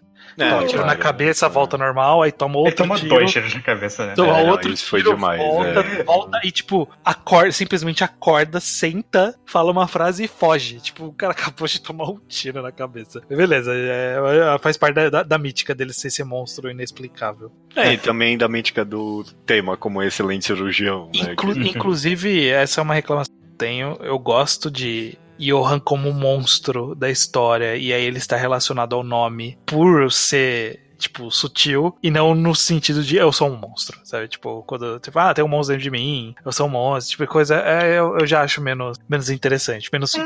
quando é menos sutil. É... é porque eu acho que a história ah, nunca vira um literal monstro. É. Ele nunca teve uma segunda personalidade. É, não, eu sei, mas tipo, ele se nomear assim, ia ser mais sutil a história, deixar no ar que, tipo, ele é um monstro mesmo, sabe? É Monstros são as pessoas, não sei. Eu gosto da ideia de ver do conto de fadas mas. Não, de vir do conto de fadas eu acho legal também. É. Eu, eu não acho legal ele inter, externalizar essas palavras, sabe? Eu acho que. É, tudo bem. Se, eu acho que Johan hum. nunca deveria usar a palavra monstro. É isso. É, esse é o meu hum. ponto. Certo. Não, é ok, eu consigo concordar com isso. É, eu também. No final, mas é, no final eu acho que eu gosto bastante desse título, porque, como eu disse, eu acho que para mim essa história vale. tem muito de até onde uma pessoa pode ir antes dela poder não se, redimir, não se redimir e tudo mais. E esse conceito de monstro acaba sendo algo que a história quer discutir. O que, que você consideraria, tipo, uma pessoa ser um monstro de verdade? Eu acho que tem isso constantemente. E eu acho que eu gostaria que realmente o Johan nunca falasse diretamente, mas eu gosto desse conceito permeando da história. Essa palavra tem uma certa força. Uhum. É, e, e, inclusive, bom, é uma pequena tangente antes da gente partir pro tema, mas você falou dos contos de fada e tem os três contos de fada e eu acho todos. Eu, eu adoro a vibe meio que Nossa, sombria e, é tipo, e terrível e, tipo, é uma, é uma história que você lê e você não entende qual é a lição de moral muito bem. Parece que não tem algumas e você. Sim. E é pra é ser assim, né? É. Urasawa é, é. Até ele... achei que, sei lá, talvez um pouquinho anticomunista, anti, sei lá, russo, que é tipo, ah, os russos não sabem fazer conta de fada, sabe? Esse mangá é engraçado porque ele é bastante anti socialismo, mas, bom, faz sentido porque é justamente no contexto real que é... teve, houveram problemas de verdade. Eu, não parece tão errado assim. Tipo... Ele é antifascismo também. É, sim, sim exato. Sim, sim, não, não, é, tipo, pode ter essa interpretação, né? Tipo, esses uhum. caras cara aí, esses leste europeu aí, não, não tem, tem sensibilidade. É, olha, os, olha, os, contos de fada que eles contam aí. Pelo menos é, o mal não tá só na, no lado leste, tem, tem gente sendo escrota na Alemanha Ocidental também. É, Maravilha. Mas então, vocês, só pra confirmar, vocês. Essa última página desse mangá é bastante polêmica, mais até do que o resto do final, talvez. E então, eu imagino que vocês gostam, essa é uma parte que vocês gostam. Do, do quê? Da última página do Johan. Ah, não, eu amo. Eu amo. Eu, o epílogo acho, dele. Acho bom. É, é acho bom. bom. Não sabia que era polêmico. Eu achava que polêmico. Quando me falavam no final polêmico de Monster, eu achava que era o arco final. Não o final, final, epílogo. Não, o pessoal, epílogo é ok. Também, tem gente pessoal... que não gosta dessa última página. Ah, então, o epílogo é ok, eu acho ok o epílogo. Eu gosto bastante. E, inclusive, é, é bem. acompanha essa vibe de, de, de monstro, sabe? Tipo, to be continued, porque ele sai da cama e você não sabe se ele foi lá matar a mãe ou não, né? Porque você não sabe uhum. qual a conclusão que ele tirou, uhum. se, ele, se, a mãe dele confundiu ele sem querer ou não com a, com a conclusão. E ficou bem essa. Ih, o que, que ele vai fazer? Não sei se ele mudou ou não no final das contas. Uhum. Beleza, então agora vamos pro protagonista, personagem principal desse mangá, que é o tema. E Pra mim é um personagem. É o tema da história. Ai, ai, ai, ai, ai. É, é, é o tema, entendi. É porque o nome dele é parecido, tem uma sonoridade parecida. Entendi. Uau. Muito bem bolado. Enfim, é, é, é excelente personagem para mim. É, uhum. Pra mim, é, apesar de algumas coisinhas aqui e ali, pô, o cara carrega a história inteira. Mas ele entra pra mim dentro do que a gente falou de, do, do Grimer pra mim. Ele é bem completo, é bem fechado o arco dele. A resolução ali a gente já comentou demais. Mas é, ele entra num epílogo interessante. Sim. E, é, e é ele carrega bem a história. É, eu, eu acho que ele tem uma. O tema ele é um bom personagem. Antes, antes de, de, de eu falar que eu, tô, que eu tô. Não, pelo contrário. Eu, eu não vou meter o pau. Isso não é uma crítica. Mas eu acho que ele é bem simples. No sentido de que ele tem, em termos de conflito. Um conflito. Importância é um conflito. É, tipo, é. é, muito específico e ele carrega durante a história inteira esse um é. conflito. E eu acho que. E, e ao mesmo, eu, da mesma forma, a personalidade dele é muito simples também. Ele é um cara bondoso, que é um cara é um que acredita médico. nas pessoas, é um médico que nas pessoas, é isso aí, ele quer ajudar todo mundo. É, ele é bem simples, eu acho que é importante ele ser isso, e ser bem feito também, pra, pra gente conseguir ter em Monster a característica que eu citei de dá para você pendurar uma pessoa na história, essa pessoa carregar a história e ela encaixar com, com o tema. Então, tipo, o tema ele nunca pode se sobressair ao drama dessas outras pessoas, sabe? Uhum. Então, o drama, o drama dele tão bem simples e bem direcionado e bem específico permite que, é, que esses personagens periféricos brilhem. Eu acho acho que é isso é importante pra história. Sim, eu concordo. Eu mencionei na Nina, e são personagens que meio que influenciam os outros personagens a contar essas histórias. E o tema funciona perfeitamente com isso, né? Ele acaba todo mundo que ele encontra, graças a ele ser uma pessoa tão boa assim, acaba sendo motivada a ganhar uma, um novo capítulo na história dele, sabe? Eles têm esse problema que eles acabam repensando ou, ou revigorando e é explorado pelo Urasawa graças a isso. Graças ao tema ter essa, essa personalidade tão direta. É, é. Pra mim, o melhor exemplo é a história dele aprendendo a atirar mesmo. Que ele, por estar lá, consegue mudar a vida daquela criancinha e do cara, sabe? Dois militares, é. é eu, eu, vou concordar, mas eu vou um pouquinho além. Eu vou dizer que, pelo menos na, na primeira parte do mangá, antes, da, antes da, da, da, da biblioteca ser queimada e ele atirar no Roberto lá, dentro desse um tema simples, ele consegue explorar o tema de várias formas diferentes. Porque essa ideia dele ser um médico que, que quer matar alguém é explorado em vários pequenos arcos de formas uhum. bem diferentes, né? Então tem a, tem a médica ali que não tem confiança, né? Não tem a estrutura, tem, uh, tem o pequeno arco dele virando o médico do submundo e salvando o terrorista lá, e ele não quer tratar o terrorista, mas ele acaba tratando por motivos diferentes. Uhum. Então, tipo, é, o, o tema dele é simples, mas eu acho que teve vários pequenos momentos em que ele conseguiu expandir esse tema simples pro próprio tema não só para outros personagens. Sim, eu comentei no começo que eu acho que o Brasil é um autor bastante humanista, e eu acho que o tema representa bem isso no final das contas. ele tem todos esses momentos de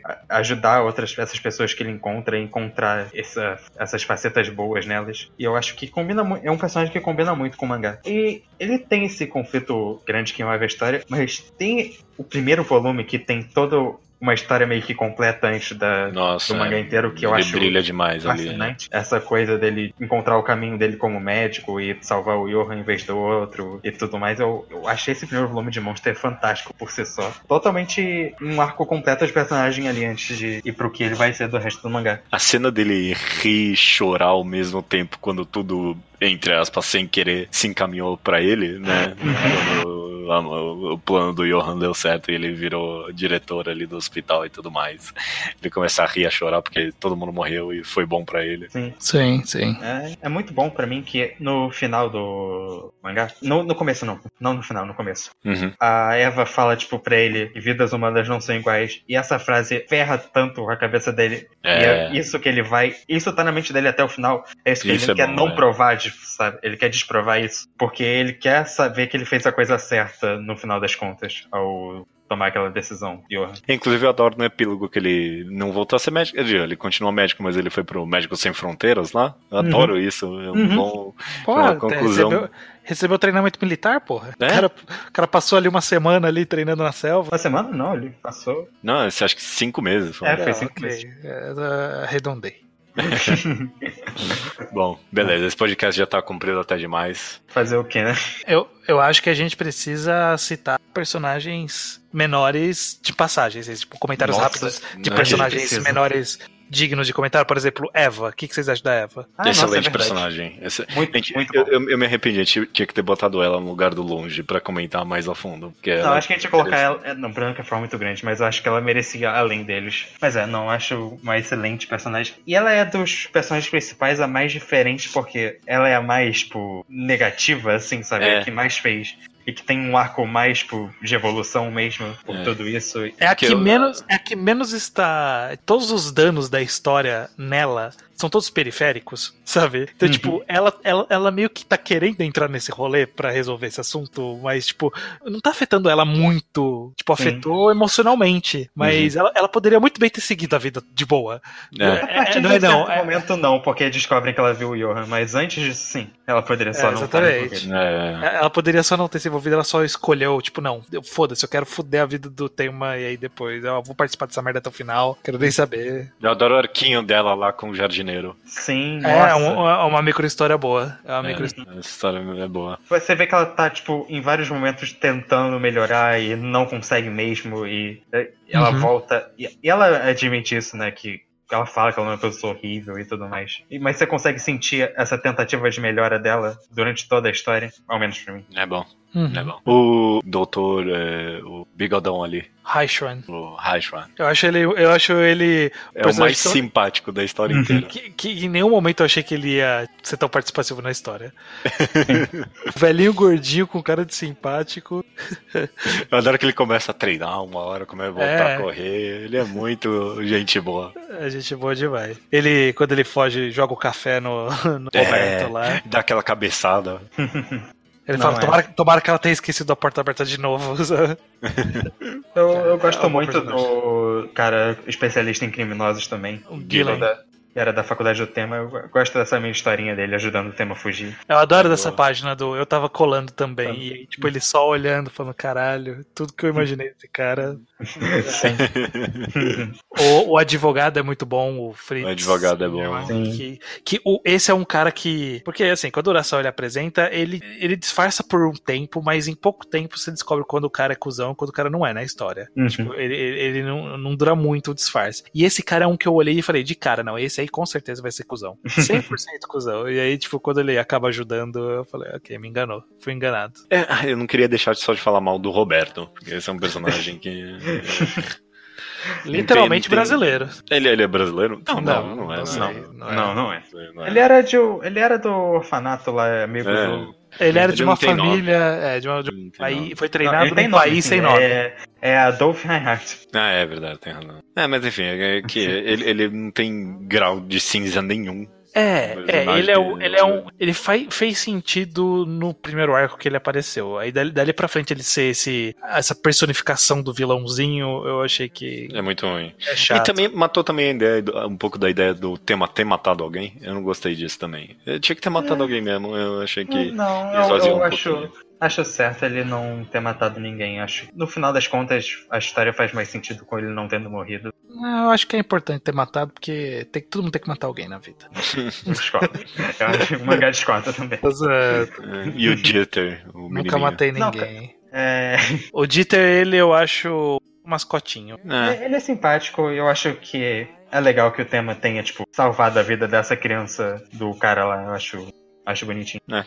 Ah, o arco é, dele é bom, mas ele não serve mais nada na é, história depois o, que ele a, a questão é que, como o arco do tema é simples, o Dieter não podia muito complicar o arco. Então ele também fica simples, acaba ficando simples de tabela, sabe? Tipo, ah, no é. final ele é um jovem garoto que poderia ter trauma, podia ter função, mas não, ele é um garoto que tá, tá no ritmo do tema, sabe? E não se espanta com as decisões do tema, esse tipo de coisa. Enfim, acho que a gente tá acabando os personagens minimamente maiores. Eu, eu já marquei quero... todos aqui. E eu só quero hum. falar um personagem de de um capítulo que eu amo muito, que é o hum. ex-assassino profissional que, tipo, dá um lugar pra Nina por um tempo, que parou de matar porque ele viu que o cara colocava açúcar no café da mesma jeito ah, que ele. Eu adoro ele.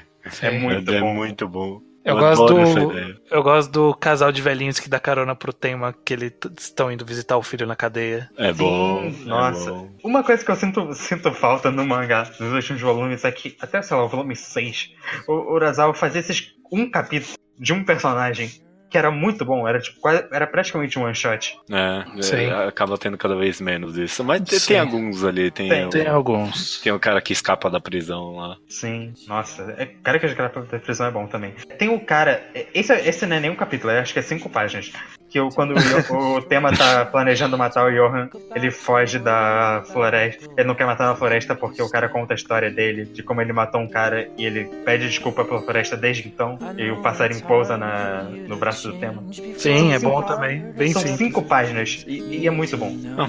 Ok, acho que é isso. Tá bom já. Já tá, tá, bom já desse podcast. Acho que não precisa de conclusão final, né? Todo mundo já tá bem exposto à opinião de cada um aqui. O estranho odeia, você ama e eu tô no meio. É exatamente isso. Isso, acho que ficou bem clara essa mensagem. É, ok.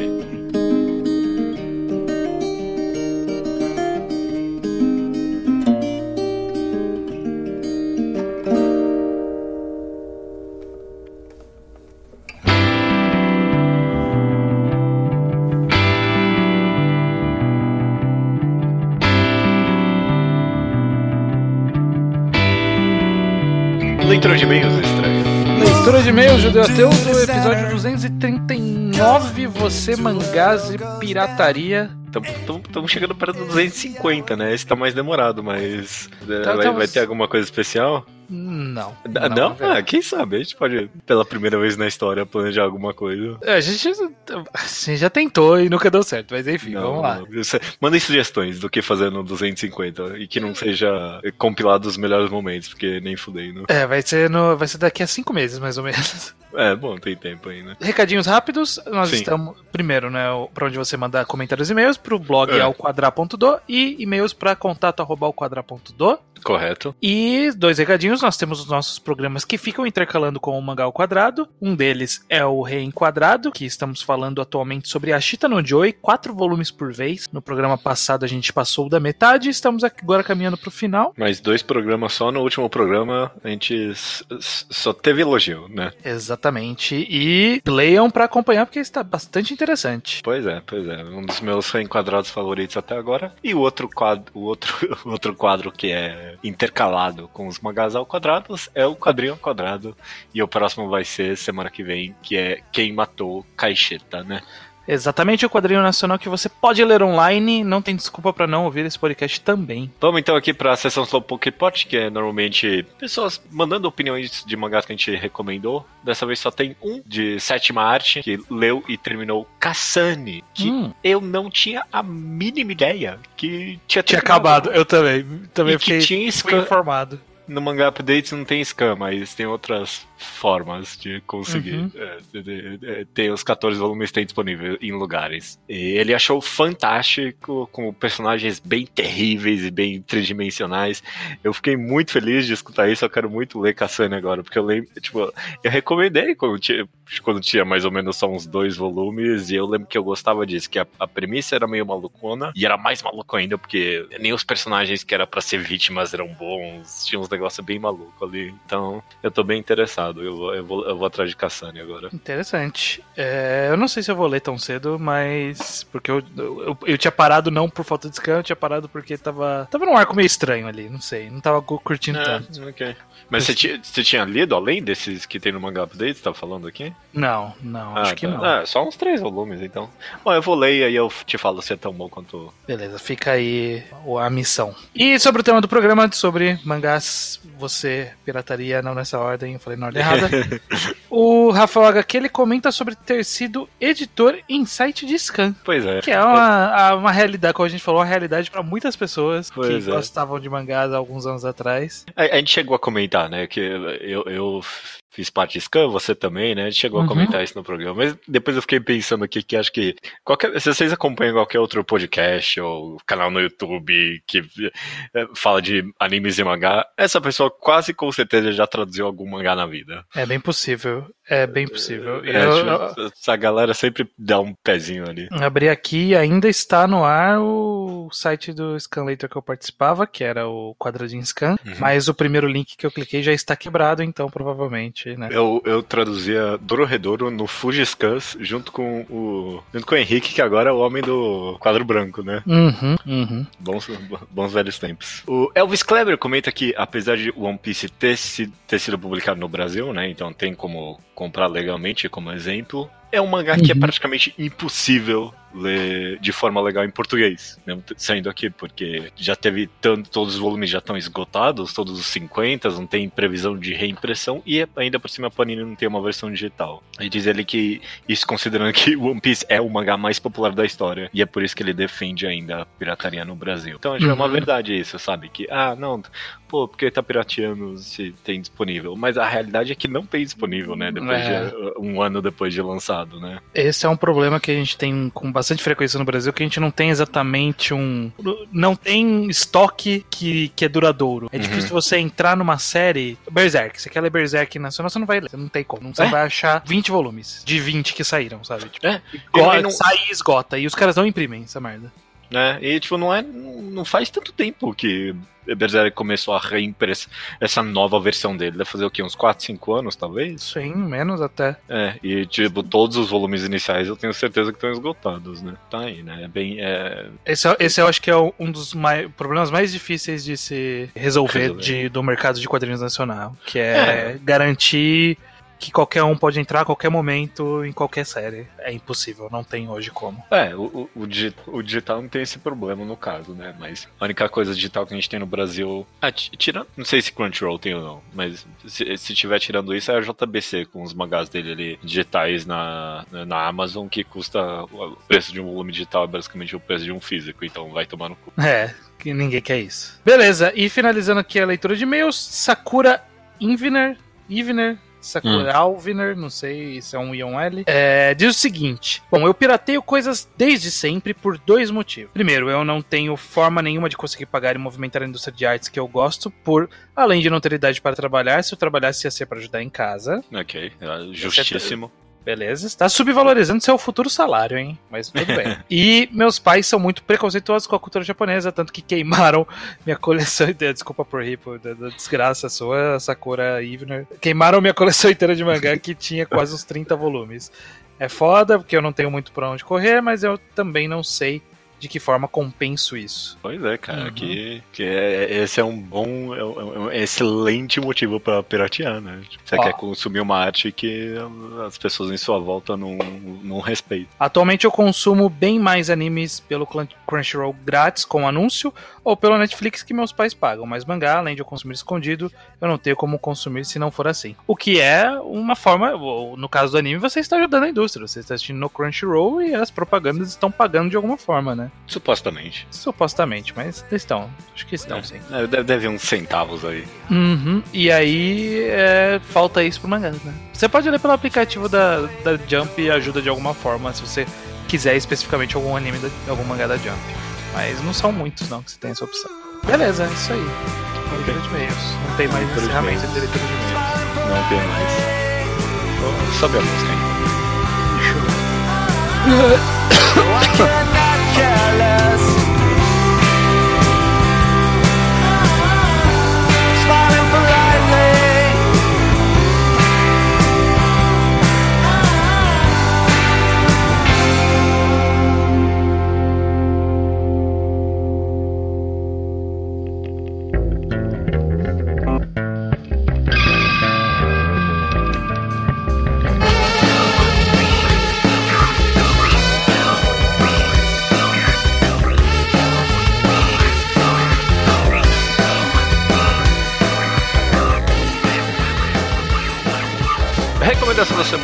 sua, né, Luke?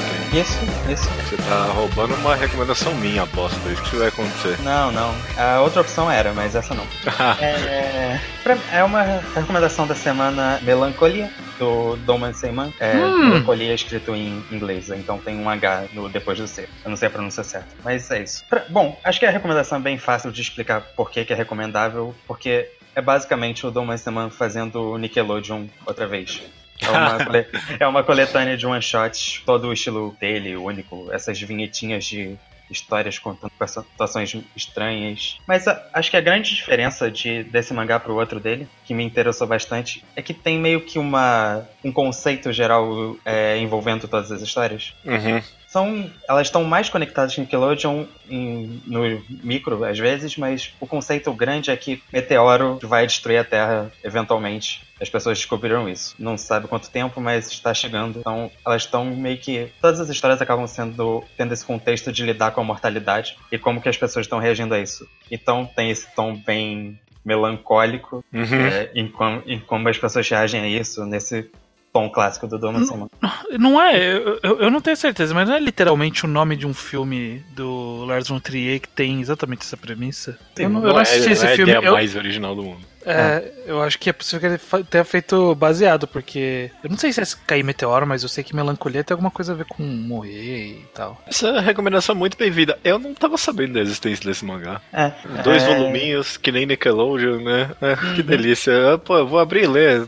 Dou uma semana coletando de one shot e não precisa falar mais nada mesmo. Uhum. Pois é, é, é basicamente isso. Eu, mas é, eu gosto muito desse contexto mais, tipo, tudo conectado numa temática e ainda assim sendo uma coletânea de one shot. Então, é, eu tô gostando bastante. Não sei que é pelo com tanta frequência, mas ao mesmo tempo ainda é só uma coletânea de one shot. Justo. É, só pra quem não sabe, Domon Seiman é um autor que a gente já fez uma mangagrafia aqui no Mangá ao Quadrado. Então, se vocês tiverem interesse, uhum. vão atrás. Uhum. E a gente já recomendou ativamente Nickelodeon, foi recomendação de ouvinte. E acho que foi recomendado Voynich Hotel em algum momento, né? Eu acho que você recomendou Voynich Hotel em algum momento, sim. É, e esse mangá não existia ainda na época do mangagrafia, imagino. Não, não. Eu sempre fico pensando que um dia a gente podia fazer um recapitula mangagrafias da história que tiveram mangás depois que a gente fez o mangagrafia. Ah, o Oshimi tá muito longe, não. Pois é. Não, o Oshimi a gente. O que? Teve dois, né? Depois teve o Shinoadashi hum. e o. É, porque. Não, só Acho que Happiness já tinha começado. Já, já tinha. Já, já. É, não bom, é que terminou, né?